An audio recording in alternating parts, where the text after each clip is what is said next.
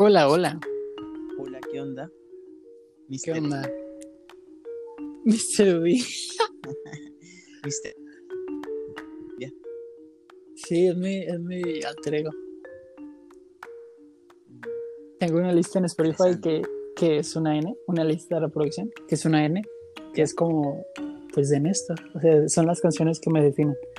Y tengo una que se llama D, que es mi alter ego. Este, Wow. Y, creo que es un buen nombre porque eh, ahorita que se cortó lo que te estaba diciendo es que sí, creo que, que un punto adentro de una, de una galería pues entrelaza con los otros puntos. Este, y que no tendría mucho que decir porque nuestras conversaciones siempre son muy dialécticas. Tú dices algo y yo lo trato de contradecir este, y viceversa.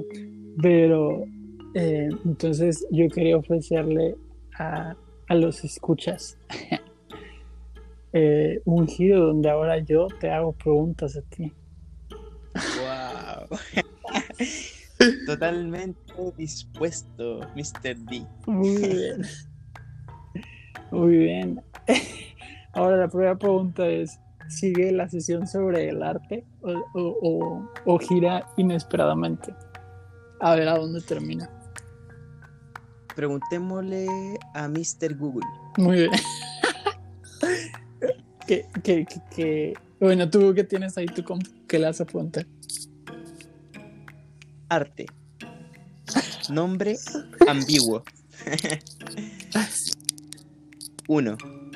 Actividad en la que el hombre recrea con una finalidad estética un aspecto de la realidad o un sentimiento en formas bellas, valiéndose de la materia, la imagen o el sonido. Ok. O sea, dice una actividad en la que el hombre, o sea, un gato no podría hacer arte. Ujú. Ok. Pero yo he oído que los Según elefantes hacen arte. Porque los elefantes tienen sentimientos y tienen memoria. Y según yo, había oído algo así. Entonces podríamos ampliar la definición que entrega Mr. Google y poner actividad en la que un ser recrea. Es que esto supone que haya, que haya un, una intención, ¿no? Eh, Claro, vaya, no creo que tal vez ahí dice humano, porque está suponiendo que solo el ser humano puede tener la intención de crear arte.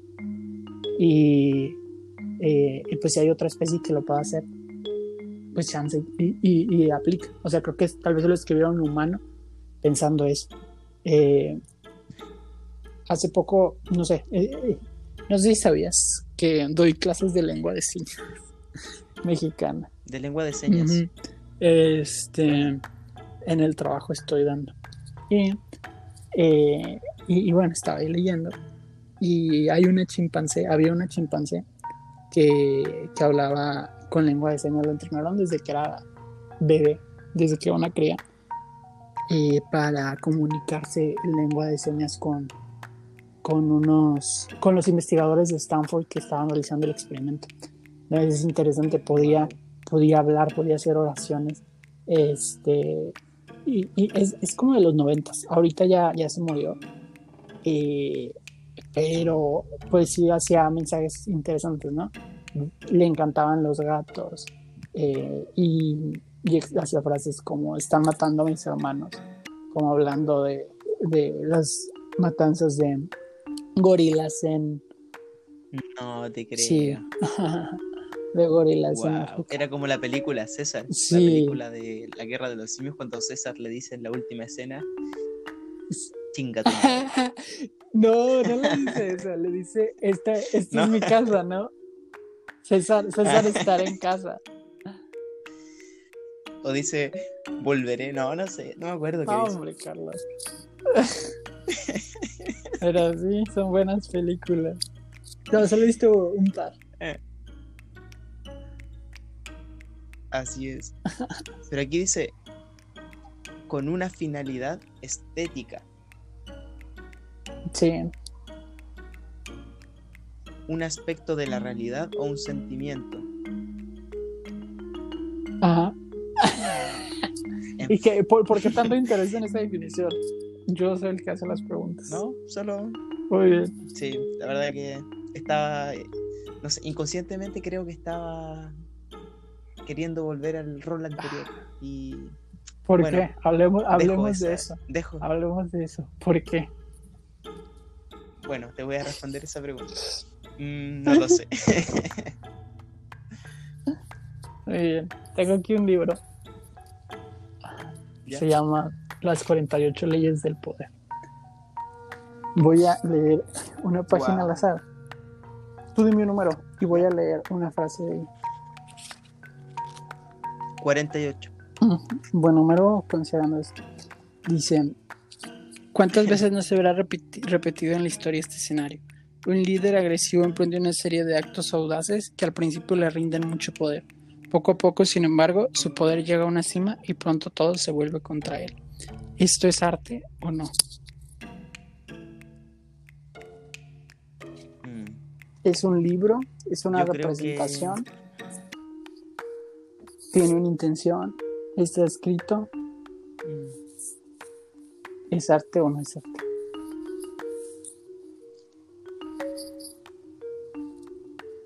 Mm, Yo creo que la respuesta depende de quién destine energía para responder esa pregunta.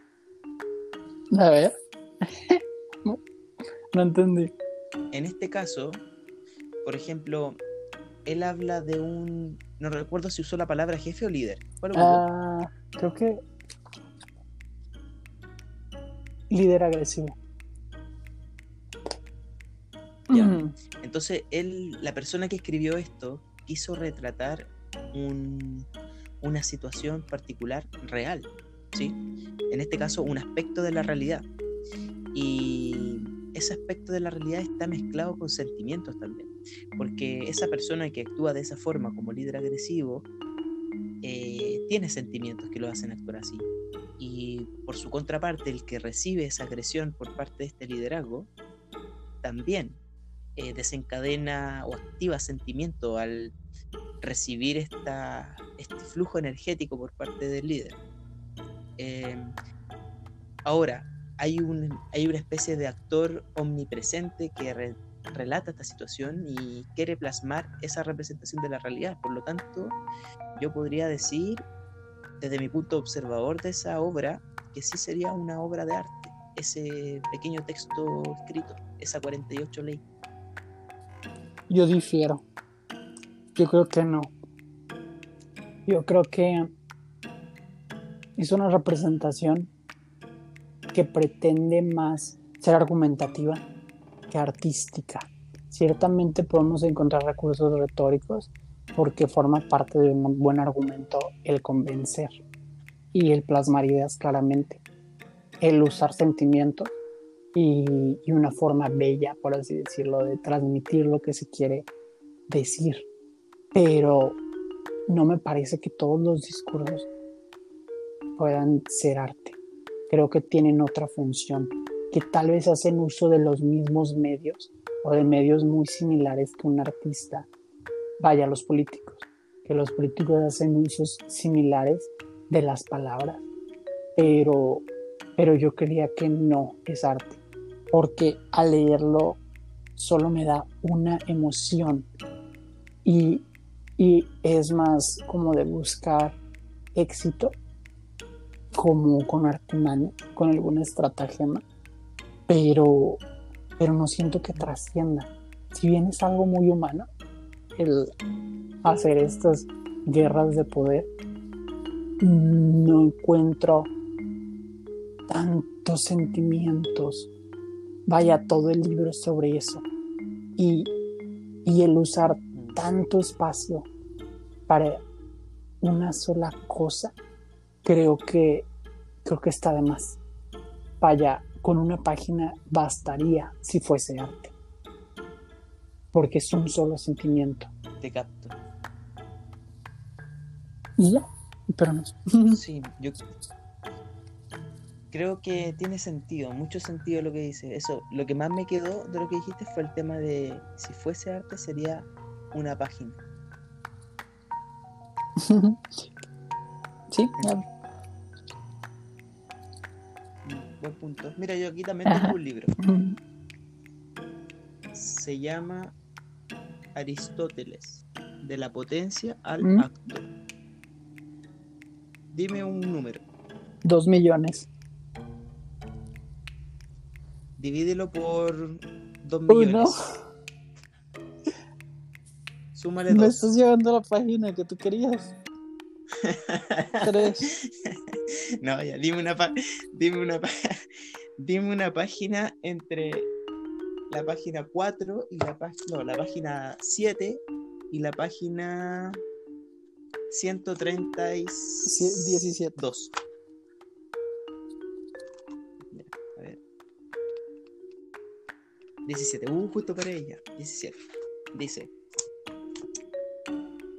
También el fenómeno humano fue objeto de su actividad intelectual. Ok.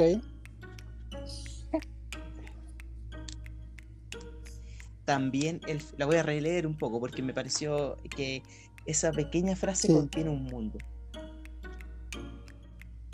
También el fenómeno humano fue objeto de su actividad intelectual. Esta sí me parece más cercana al arte. No sé si también le tocó un buen, o sea, ser una buena frase, pero me recordó mucho al mini relato de, de Augusto Monterroso, ¿no? El de, y cuando despertó, el dinosaurio aún seguía allí. Que sí, con una sola frase, y nos pudimos imaginar muchísimo, muchísimas historias, y puedes verlo en tu mente. Entonces, yo diría que esa, esa oración sí está más cercana al arte.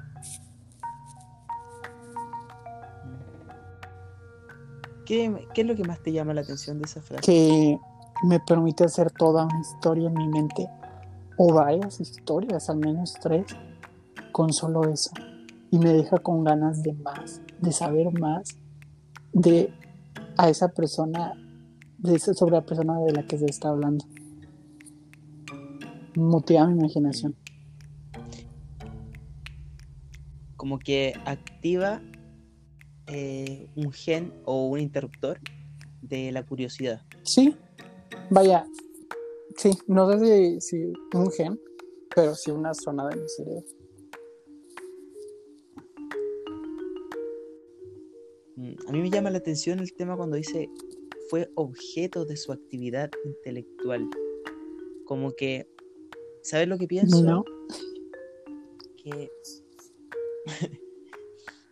eh, pienso que la actividad intelectual tiene una cierta connotación positiva actualmente, una cierta connotación muy positiva y que va avanzando en distintos niveles de complejidad. Ujú. ¿ya? Y a medida que avanzan los niveles de complejidad, se hace más admirada y más valorada. Eh, ahora bien, cuando dice también Ujú. el fenómeno humano fue objeto de su actividad intelectual, le da un vuelco, le da como una especie de crítica o como una especie de, a ver, reconsideremos lo que estamos pensando respecto a lo intelectual. Porque quizás también puede ser una especie de... em, puede tener también una especie de contrapartida, una especie de efecto adverso, el enfocarse netamente en lo intelectual. Fíjate que a mí me despertó un sentimiento muy diferente. Yo, a mí me recordó más como a, a algo que podría leer de García Márquez. Eh, también, también el, el, como dice, perdón, también el fenómeno humano, el intelecto humano, Sí, el fenómeno humano. también el fenómeno Con humano decir fue objeto. también